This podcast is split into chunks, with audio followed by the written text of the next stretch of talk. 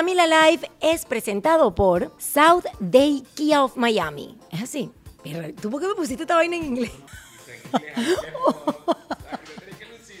me ponen los eslogan de los clientes en inglés y me ponen a practice my English. Esto es un podcast de una gente que está intentando hablar inglés. The Heart of Rum.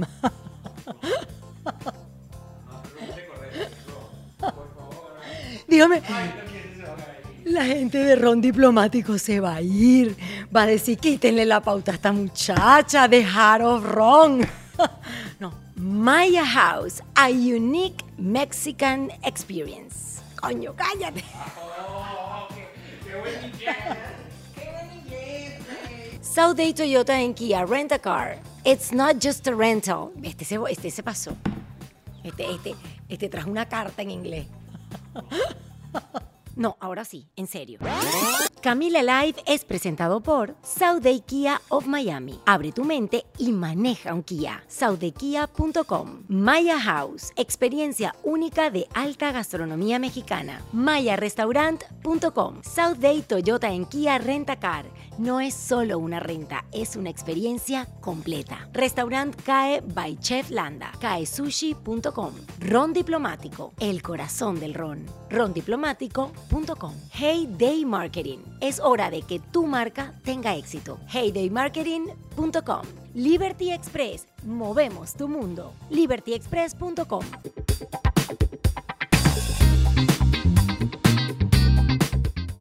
tengo un invitado de lujo que me encanta tener al súper Rodolfo El Chamo. Para quienes no lo conocen, Rodolfo es locutor y periodista venezolano, nació aquí en Estados Unidos, pero sus padres se lo llevaron bebecito chiquitico de meses. Era un baby, sí. A Venezuela. Regresa para este país a sus 24 años porque consigue trabajo como locutor en Univision Houston y allí comienza una carrera espectacular, llena de mucho éxito, con un estilo particular, como es él, único, alegre divertido, elocuente, divino. Luego de 11 años trabajando para Univision en Houston, se muda a la ciudad de Miami, la ciudad divina, alegre del sol, en donde vivimos actualmente y en donde estamos hoy grabando este podcast para trabajar en la emisora más grande en español, Tu 94.9 de la estación iHeartRadio Latino. Sí. Querido, amado, bienvenido. Quiero que sepas que a mí me encanta seguirte en las redes sociales porque uno ve a Rodolfo el Chamo y pasa de el baile de la anguila y el sapo y el no sé qué otra cosa a una reflexión profunda sobre la pareja, sobre la vida, en fin, seguirte ¿Tú sabes que es lo máximo. Me, me, asustó un poquitico porque arrancó la presentación ya diciendo mi edad prácticamente. Y yo decía, coño,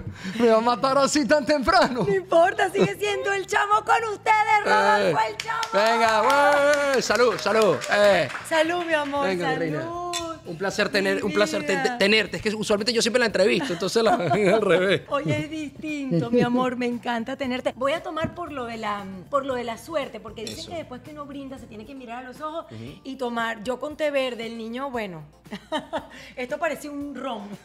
yo empecé con agua, pero ella después dijo que estaba tomando vino y yo dije, bueno, vamos a meterle entonces también, pues. Pero me mintieron. Cada vez que brindo siempre pienso en eso. No, tengo que tomar porque dicen que eso para la buena suerte. Mi amor, bienvenido a mi podcast. Me encanta tenerte porque lo que dije en tu presentación es cierto. Yo amo seguirte porque tú nos llevas de la risa al llanto en un segundo. Además tienes un estilo muy especial, particular. El tema de los bailes, ¿de dónde salió? ¿Tú bailas? Sí, sí, yo tengo, lo, llevo en la sangre.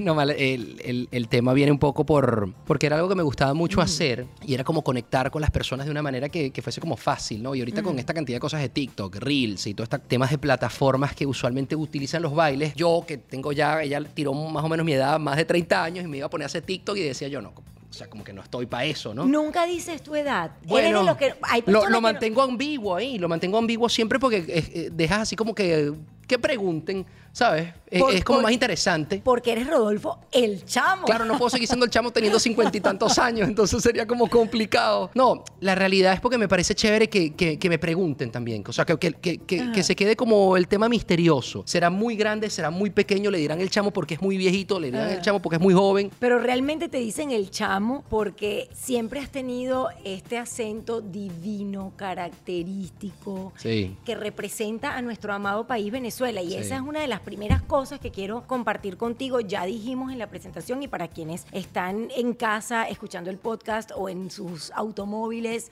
o quienes nos ven a través de YouTube, trabajaste 11 años para Sí. Univisión Radio Ujú. y yo me preguntaba si nunca te pidieron el popular, entre comillas, Claro. acento neutro. Claro, mira, es que lo del chamo se da porque yo arranco en la radio en, en Univisión de Houston, en Texas, justamente. La mayoría del público ahí es mexicano y centroamericano. Entonces, claro, cuando salgo al aire, la persona que estaba antes de mí, pues yo era uno de esos venezolanos que pensaba que nosotros no teníamos acento de nada, que teníamos acento neutro, ¿sabes? Que siempre en Venezuela jurabas que hablabas sin acento y resulta que tenías un acento gigante. Por supuesto. Y, sí, y además, bueno, después vamos a hablar de eso, pero tú viviste gran parte de tu vida en mi ciudad, Sí. en Barquisimeto, aunque tú tienes una mezcla entre caraqueño Sí. y barquisimetano. Sí, pero yo me siento mucho más guaro que caraqueño. Claro. Venga, es la, es la realidad. Viví ahí más de 13 años de mi Claro. vida. Mis amigos son de ahí, la universidad la hice ahí, eh, mi colegio desde quinto grado, ¿sabes? Entonces, pues, por supuesto, pues me siento mucho más guaro. Pero bueno, volviendo en flashback adelante, Ajá, al tema que estábamos Sí. hablando del acento. Tú cuando llegaste Claro. creíste que tú no tenías yo estaba relajado y a los Ajá. dos días ya me llamaba el chamo todo el mundo ahí en Univisión. Porque es que sentían mi acento muy fuerte, ¿no? Incluso llegó un momento que, que animé, ¿tú te acuerdas de ese cantante Kalimba? Ajá, sí, sí. tocando fondo. Sí, sí. Bueno, animé su concierto, me bajé y se, se- se acercó una chica y me, y me dijo, pues ¿por qué tu mamá te puso el nombre de Chamo? Le dije, no, bueno, es que mi mamá leía mucho las páginas del Universal. ¿Sabes que, ¿Sabes que salía una cantidad de nombres ahí todos raros? Sí, sí, sí. La- ella no entendió el chiste. Claro, pero, por supuesto. Pero, pero oh, o sea, se, se quedó así. Pero a mí me, yo odiaba, yo puedo decir groserías en tu podcast Sí, o no? vale, tú puedes decir lo que tú quieras. Yo odiaba, pues decía, coño, somos 30 millones de chamos y me están llamando chamo aquí. Y la realidad es que al final terminó pegando bastante, porque los mexicanos me decían chamo, los Divino. centroamericanos me decían chamo. Y mi jefe lo que dijo en ese momento, que era, imagínate, él era el vicepresidente de Univisión de, de 30 radios en todo el país, me dijo, Rodolfo, mira, por lo menos vamos a poner tu nombre adelante Claro. y que la gente te conozca como Rodolfo el Chamo. Y lo que tú decías de lo del acento, a, los, a las dos semanas ya él estaba con el tema de lo del acento neutro, de lo del acento Te lo neutro. pidieron, entonces esa- Claro. eso es lo primero que quiero que desarrollemos. Claro. Si realmente en la radio, que además el único recurso que tienes es lo que la gente puede escuchar, obviamente, si no fue para ti una, una traba tener el acento nuestro que no es neutro un carajo, es venezolano. Acento neutro. Para lo que te piden ellos, entiéndase hablar un poco más mexicano. Básicamente. No, lo que él me pedía era no utilizar palabras que fuesen eh, muy venezolanas, Claro, muy nuestras. O utilizar palabras eh, Tenía que ser universal. que todos pudieran entender, Sí. ¿No? Pero, pero muchas veces me llegó un mensaje, un email, no sé, mi primer horario, Cami, era de 7 a 12 de la noche en la radio ahí en Houston, de, de lunes a viernes. Y me llegó un email de él a las 11 y 58 de la noche diciéndome, Rodolfo, esto no es radio para Maracaibo, esto es radio para Latinoamérica. Oh, Dios. Claro, porque- ¿Y qué dijiste ese día? No, no sé, habré ¿Invitaste dicho- a comer mandoca? No, habré dicho algo así como que, oye, eh, esto está chévere, Ajá. o esto es muy fino, o muy, o no sé, ¿qué, qué nivel. Y, y bueno, me vino con esa, e- e- ese mensajito así muy, muy simpático. esto no es radio para Maracaibo, esto es radio para Latinoamérica. Y la semana siguiente Rodolfo dijo, vamos al reventón. Escucha la rola que viene a continuación en siete minutos. Te regalo boletos, cabrón. ¿Qué hiciste? Porque realmente continuaste hablando en tu acento, Sí. que como decía yo hace unos mm, segundos, unos minutos atrás, no es nada neutro, es venezolano. No. ¿Cómo, cómo hiciste para mantener... Yo me universalicé un poco. No sé si esta, esa palabra Sí, existe. Sí, está bien. Pero obvio que sí cambié, que quité un poquito de las palabras coloquiales venezolanas y, y entendí mucho, como vivía con muchos mexicanos y compartía con mucho la cultura, pues entendí que primero ese era mi mercado eh, eh, Principal. principal y tenía que dirigir mis tiros ahí. Claro. Entonces aprendí esa parte y a, todas las- a todos los venezolanos que quieren emprender carrera de medios de comunicación en algún otro país o en Estados Unidos en este caso, tenemos que sacarnos el chip de que, de que hicimos en algún momento algo en Venezuela y que nos fue bastante bien. Llegas acá y o Guatemala, Nicaragua, Colombia, Argentina, Perú, Venezuela, México, es bien complicado eh, Claro. el, el sentido del humor. Entonces lo mejor es tratar de adaptarse pues compartiendo con personas que sean de la comunidad y así vas agarrando un poquito de, ese, de esa sangre también, ¿no? No, yo creo que también la oportunidad para uno de aprender el léxico, Mira. palabras de otros países. ¿Tú, tú sabes lo que yo dije al aire una vez. Yo dije, oye, nos están escuchando, vénganse esta noche a rumbear porque nos podemos echar unos palitos y, y con gusto. Con gusto. Lo hacemos en, en confianza. Pues por, por supuesto, para el mexicano, Oh, nos echamos unos palitos. No vale. Es pues nos fuimos a coger, pues. Oh, Dios Básicamente. mío. Claro, claro, entonces eh, entraron a mi cabina, pues a ponerme una bomba ahí, pues, ¿sabes? Claro, Qué ¿alguna, confianza, cabrón. ¿sabes? Dios mío, ¿alguna otra experiencia como esa? Me pasó también la de la cola, esa me pasó. Dame la cola. Sí, Que esa para me pasó. nosotros es, eh, para quienes están escuchando este podcast Claro. o viendo a través de YouTube, cuando los venezolanos pedimos la cola, explíquelo usted mejor. Sí, bueno, y te lo voy a decir como me pasó a mí. Eh, en el 2008 fueron los Latin Grammy en, en Houston. Fue uno de los únicos momentos donde Univision se llevó los Latin Grammy a, a Houston. Entonces nosotros hicimos una cantidad de como pre-parties, ¿no? Como Ajá. fiestas, como para calentar que venían los Latin Grammy y habían como conciertos pequeños. Y fue en un estadio como, si, si tú me dices que los mexicanos, bueno, como el Azteca en, Ajá. en- en el estacionamiento, o aquí en Miami como el American Airlines Arena, pero en el estacionamiento. El de allá es el NRG, donde juegan Ajá. los Texans, fútbol americano. ¿no? Y entonces, ¿sabes típico cuál el chavo cuando todo el mundo se calla? Ay, qué pena. Y está un gentío porque estaba cantando La Factoría. Yo acababa de presentar, no sé si te acuerdas, La Factoría. Sí, sí, me... No, no trates, no, no me trates de engañar. Bueno. Sé que tú tienes a otra. Y a mí me quiere para.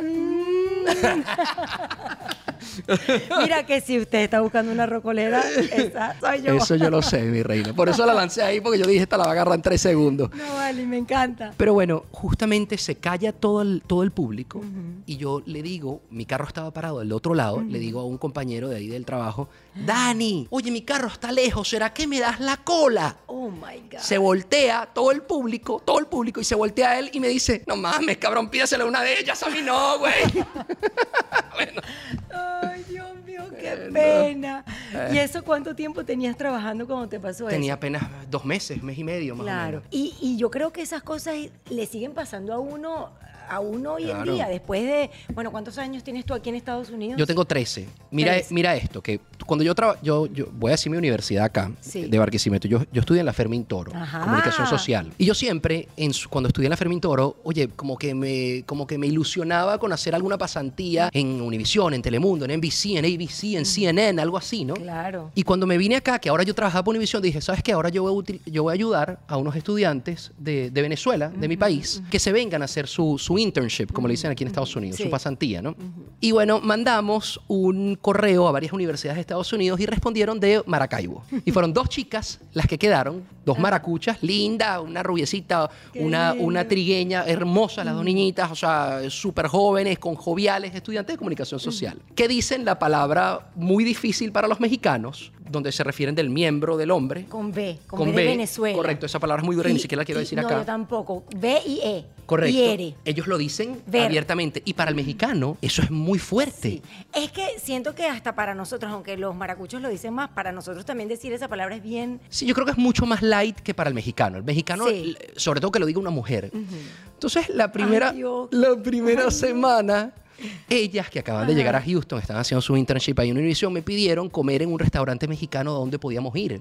Mm. Entonces, yo en ese momento no pude ir y yo les dije, mira, váyanse a este sitio, que este sitio está increíble. Al día siguiente me dijeron, bueno, comimos muy rico, pero eh, era raro porque todo el mundo nos miraba. Ay, ¿qué habrán dicho? Dios mío, ya me imagino. Y entonces, cuando las escucho hablar, que empiezan a decir la palabra con B para acá, B para allá, yo dije, ustedes estaban hablando así ayer en el restaurante. Sí, el restaurante estaba lleno, todo el mundo nos estaba mirando. Misión, misión, misión, misión. Y yo dije, ahí, ahí tienes el pequeño detalle de lo que estaba pasando. ¿Qué? No se puede decir. Porque para el mexicano, la palabra Sí. con C, la palabra cabrón, Ajá, para ah, el mexicano sí. es muy normal. Sí. Para nosotros era muy fuerte. Sí, sí, A- sí. Cuando yo llegué a Houston, todo el mundo me decía cabrón y yo decía, pero, pero, ¿Por qué? ¿Qué he hecho yo? o sea, ¿a quién le parto la madre aquí rapidito? Pues, pero, pero bueno. Sí, sí, es que son esas cosas que uno va aprendiendo con el tiempo y que son difíciles de programar, porque a veces se le salen a uno, pero con el, con el inglés, que es lo que nos invita en este podcast y lo que nos reúne, voy a comenzar preguntándote cómo está tu inglés.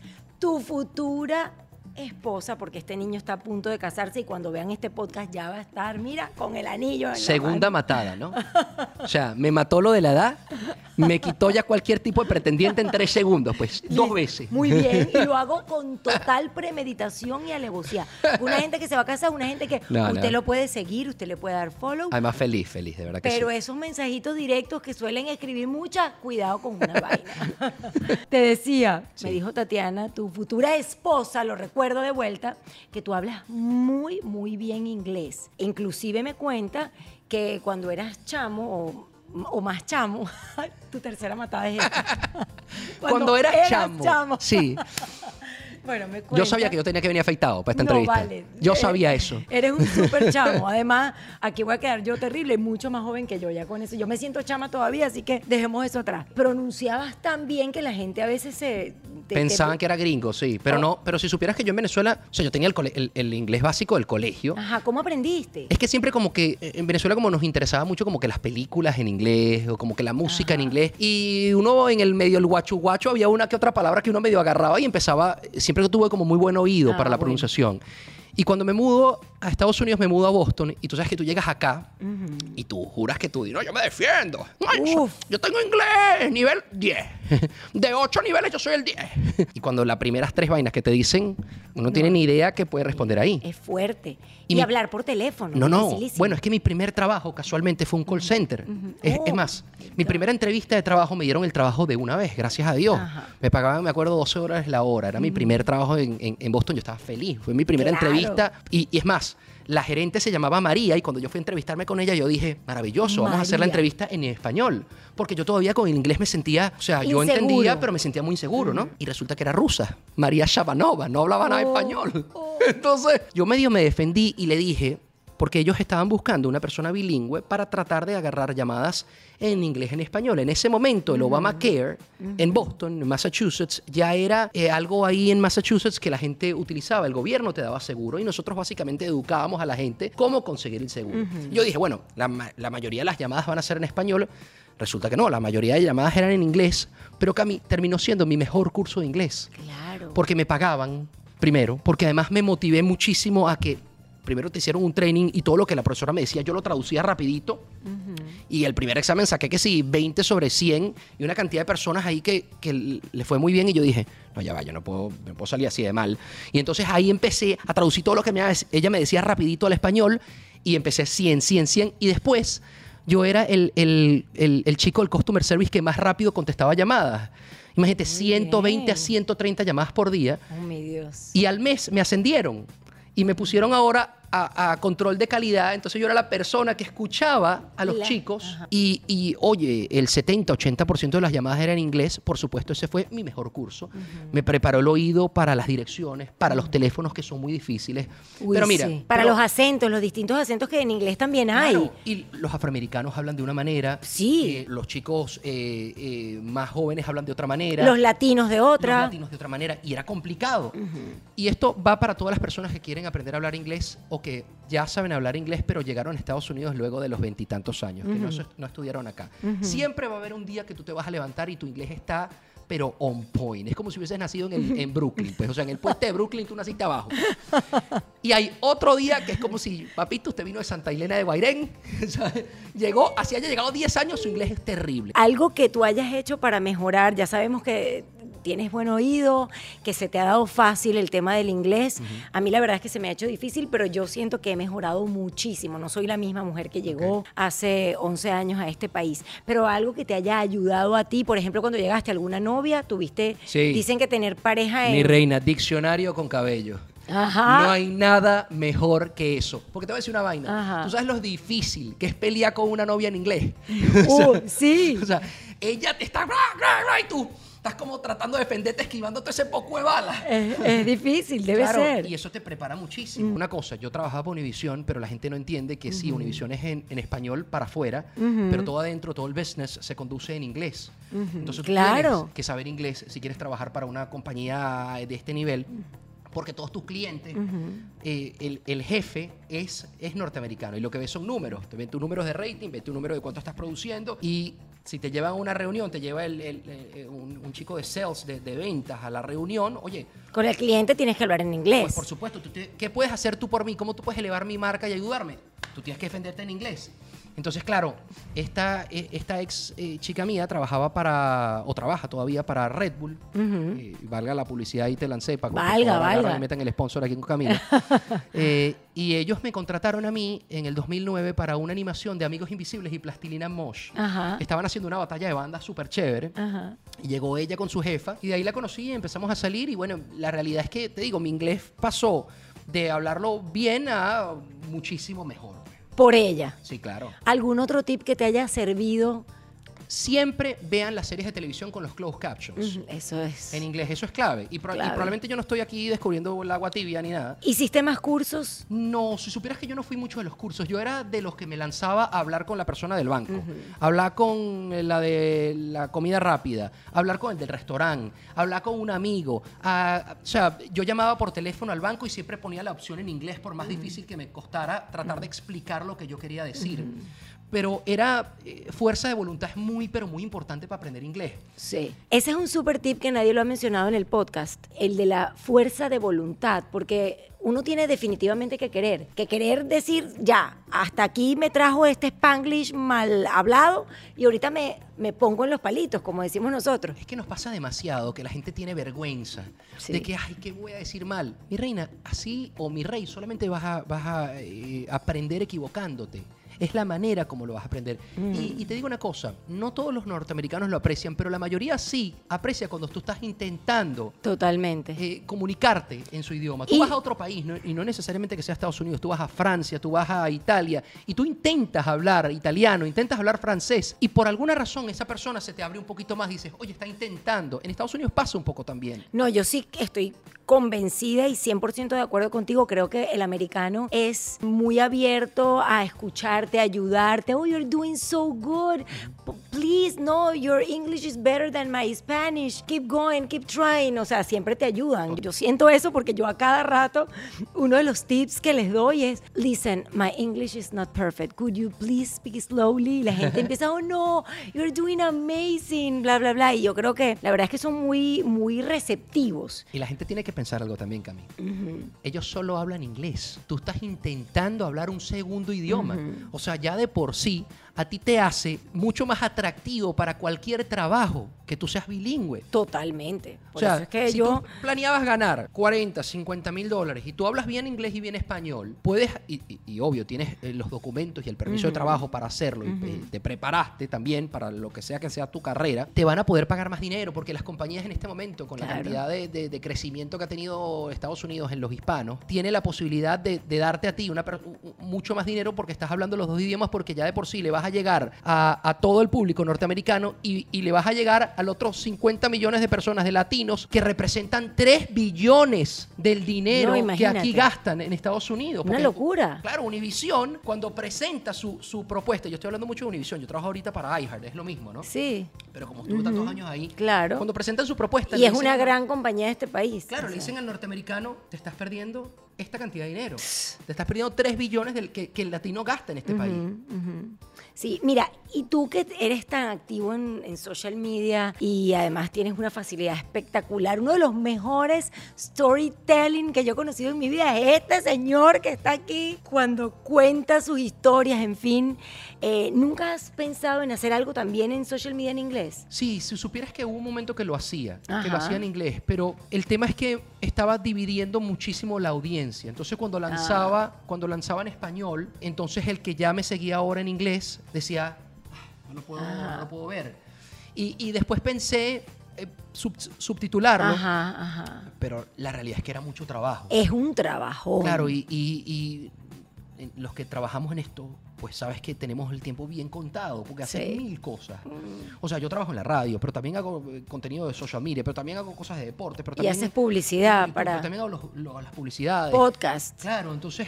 eh, pero también tengo miles de reuniones que si con mi jefe, que si con ventas, que si con tal, que si... eh, entonces eh, no tengo el, el tiempo suficiente para dedicarle realmente eh, a hacerlo bien. Entonces dije, ¿sabes qué? Me voy a dedicar solamente a hacerlo en español y algunas cosas sí eh, postearé el título o el caption, como diría en inglés, abajo en inglés. que al final de cuentas es lo que mejor nos queda y lo que nos lo, lo más sencillo también y lo que podemos hacer con, con más rapidez. De las entrevistas que has hecho, alguna que te haya encantado, que, que que hayas dicho, Dios mío, me- esta me la comí en inglés. ¿Has hecho alguna en inglés? Sí, sí, he hecho varias en inglés. Ajá. ¿Y cómo te ha ido? Ah, bueno. que, te- que me haya gustado así muchísimo, uno termina siendo muy perfeccionista también en Ajá. lo que hace. Ay, sí. Yo nunca me veo y me encanta. Es increíble. Es como que siempre encuentras algo que no hiciste bien, ¿sí o no? Hay, hay entrevistas en español que yo te puedo decir, esa entrevista me gustó, esa entrevista creo que me quedó bien. No nunca 100%, pero sí siempre digo, oye, esa, esa yo como audiencia pudiese disfrutarla. Ajá.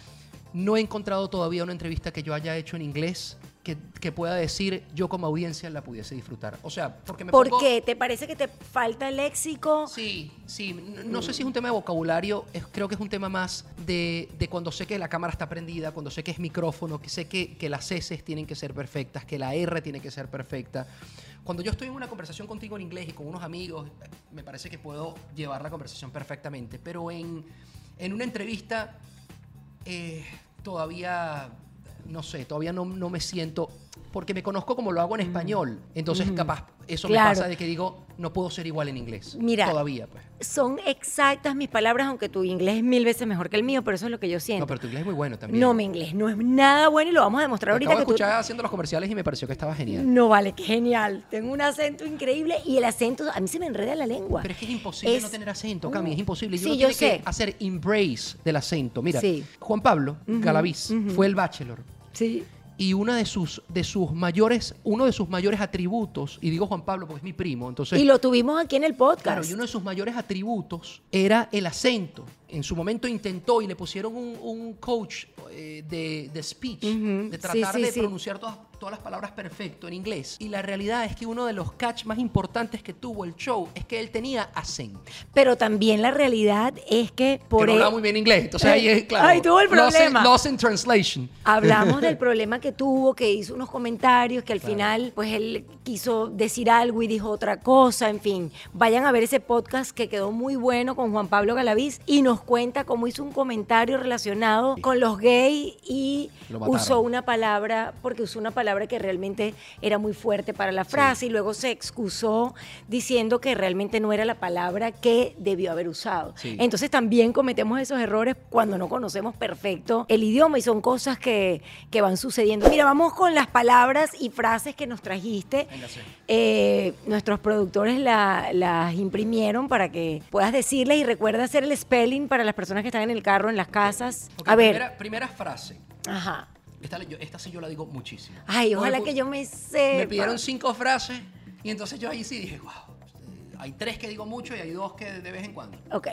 Ok, don't hate the player, hate the game. Está fácil. Está fácil. No odies al jugador. Claro, pero ¿dónde lo utilizaría? Bueno, en el... No, don't hate the player, hate the game. Bueno, cuando pasó algo en un lugar, en una, por ejemplo, en una tienda, y el culpable es el dueño de la tienda, pues tú fuiste a comprar alguna tienda por departamentos y te hicieron algo. Esto ¿Por qué tiene, me miras esto así? tiene Estoy- score, porque por- estoy- estoy- voy a dar una puntuación aquí. Pues. o sea, Se utiliza más, eh, o sea, es como una expresión un poco sobrada, ¿no? Ajá. Papi, don't hate the player, hate the game.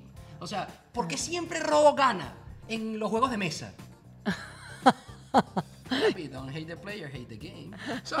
Sí, ya entiendo. O sea, que soy, soy como, como, como que mi coeficiente intelectual es mucho mejor, mucho más alto que el tuyo. Ajá, O sea, muy bien, muy buena, muy buena. sobrado, pues. Sobrado, es como una gente que está sobrada, muy buena, muy buena. Otra, otra, Otra, ver, Otra a ver. sobradín aquí.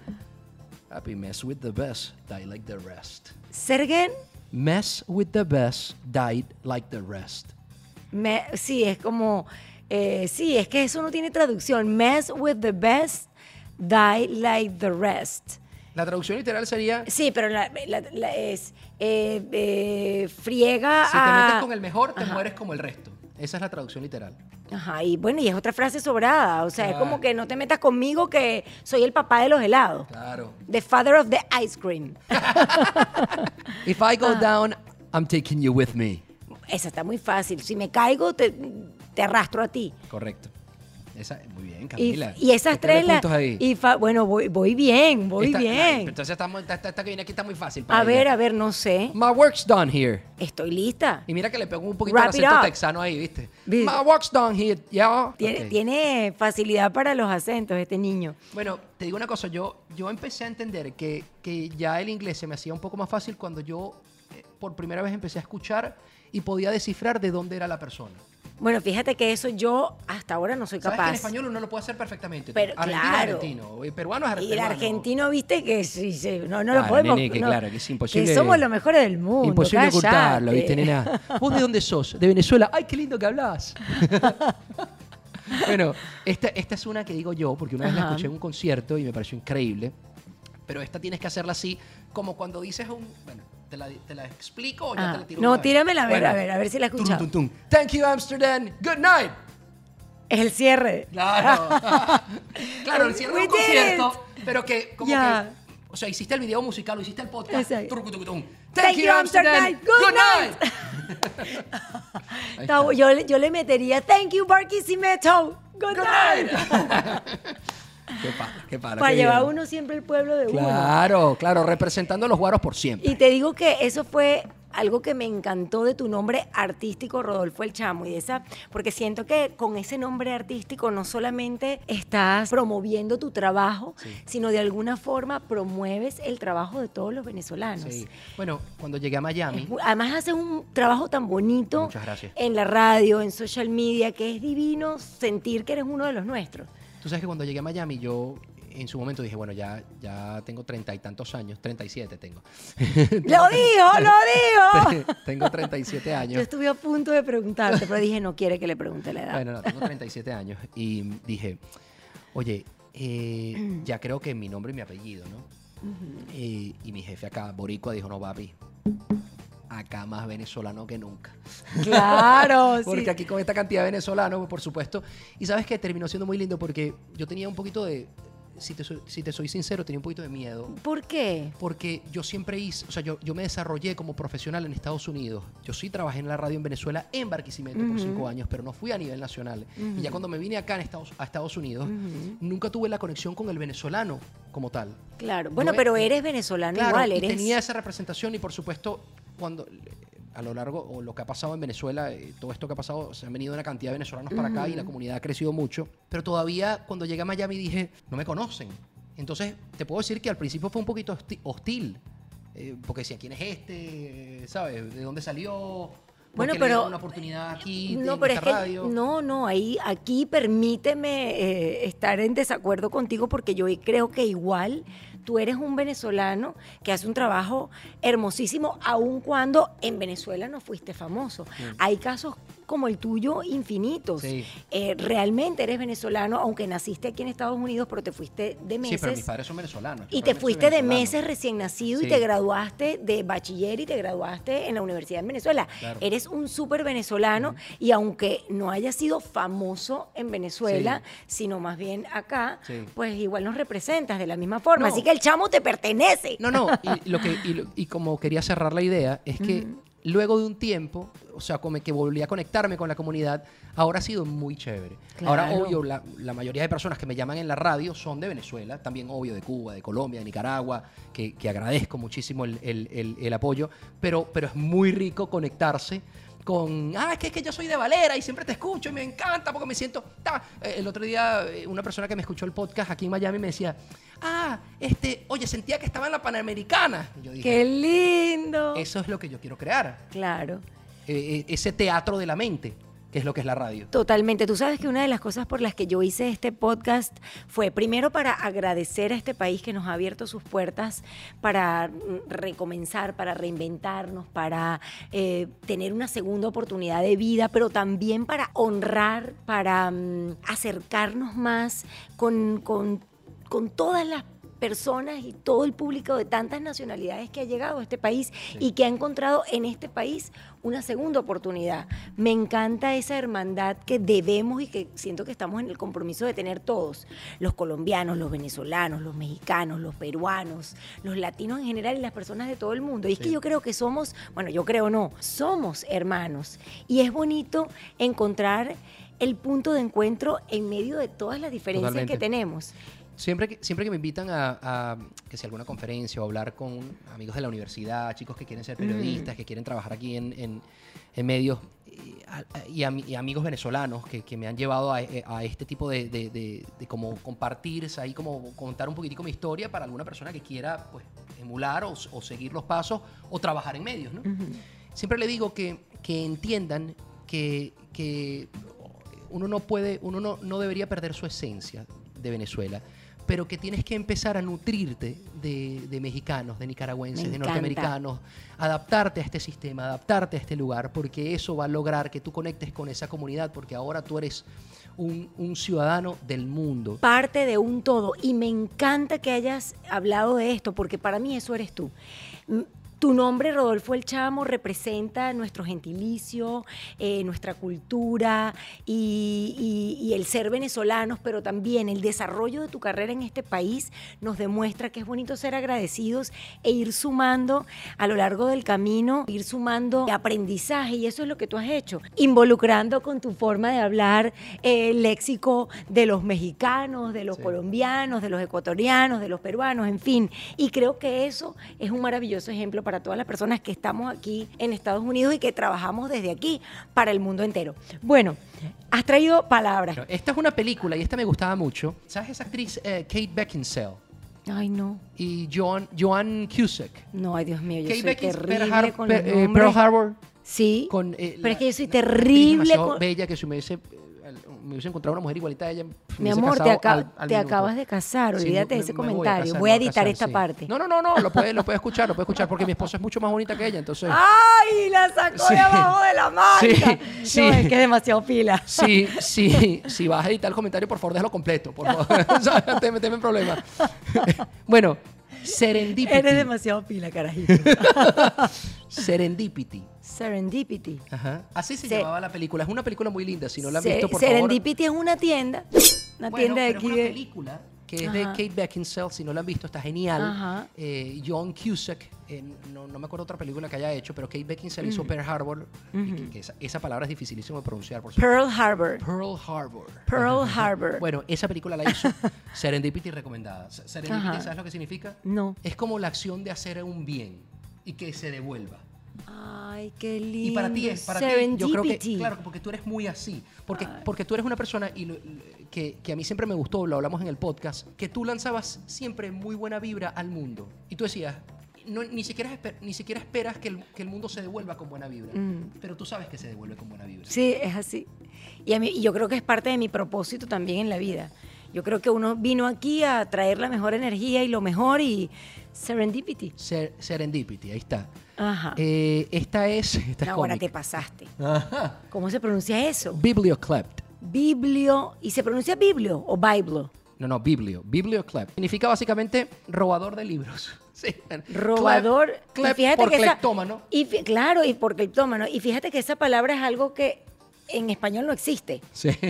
Esta odd. Ay, sí, odd. Es como Odd. odd. Ya va, espérate. Es That was como. odd. eh, ay, no. Ay. Yo la sabía. Odd es como algo extraño, como raro, Ah, como that weird. was weird. Ajá. Odd. O-D-D se escribe. That was Y esta, odd. esta tiene, que ser, tiene que ser una palabra, por lo que veo más en tu tienda, que deberías conocer. Bloom.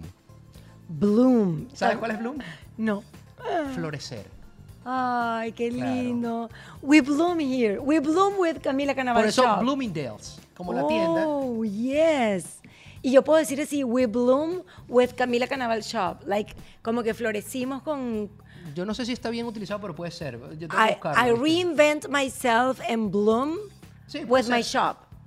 Sí, puede ser. Yo creo que sí. Mira, ya estamos a punto de terminar el podcast porque creo que además hablamos más de la cuenta, como siempre, no esperaba menos de ti. Consejos prácticos para esas personas que están eh, llegando al país o que tienen más o menos 25 años, pero todavía, todavía no hablan bien el idioma. ¿Qué les recomiendas? Que pierdan el miedo, que empiecen a encontrar eh, un mundo afuera que no solamente sea de tu comunidad.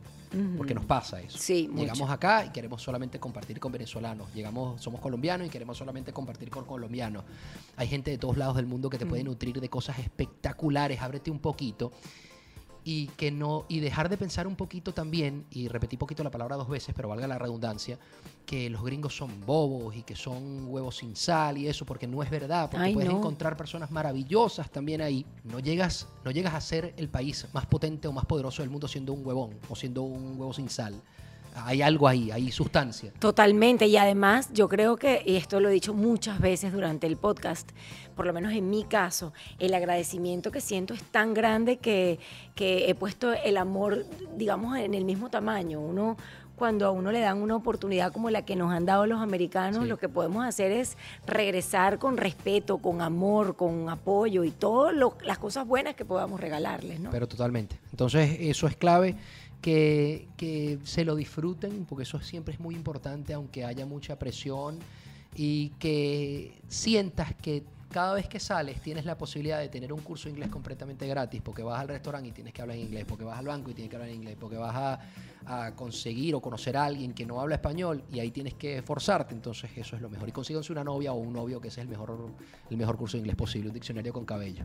Mi amor, muchas gracias por venir hoy. Te deseo lo mejor del mundo en tu vida, en tus podcasts, en la radio, que haces un trabajo Gracias. espectacular en tu 94.9. Un abrazo para toda la gente de la radio que hace un, un poquito me invitó y la verdad es que la pasamos Sí, divino. la ahí. Ay, de verdad que me encantó estar contigo, me encanta tenerte cerca, te deseo lo mejor del mundo y gracias por venirte hasta mi tienda para este podcast, te quiero. Eh, y, y me imagino que cierras entonces como thank you Bar- Barquisimeto good night. Vamos a hacerlo. Ok. Thank you, Barquisimeto. Good night. Camila Life fue presentado por Sauday Kia of Miami. Abre tu mente y maneja un Kia. SaudayKia.com. Maya House. Experiencia única de alta gastronomía mexicana. MayaRestaurant.com. Southday Toyota en Kia Rentacar. No es solo una renta, es una experiencia completa. Restaurant CAE by Chef Landa. CAESushi.com. Ron Diplomático. El corazón del ron. Rondiplomático.com. Hey Day Marketing. Es hora de que tu marca tenga éxito. Heydaymarketing.com. Liberty Express. Movemos tu mundo. LibertyExpress.com. Camila Live está disponible en Spotify, Apple Podcast y Google Podcast. Y si quieres vernos en video, te espero en mi canal YouTube.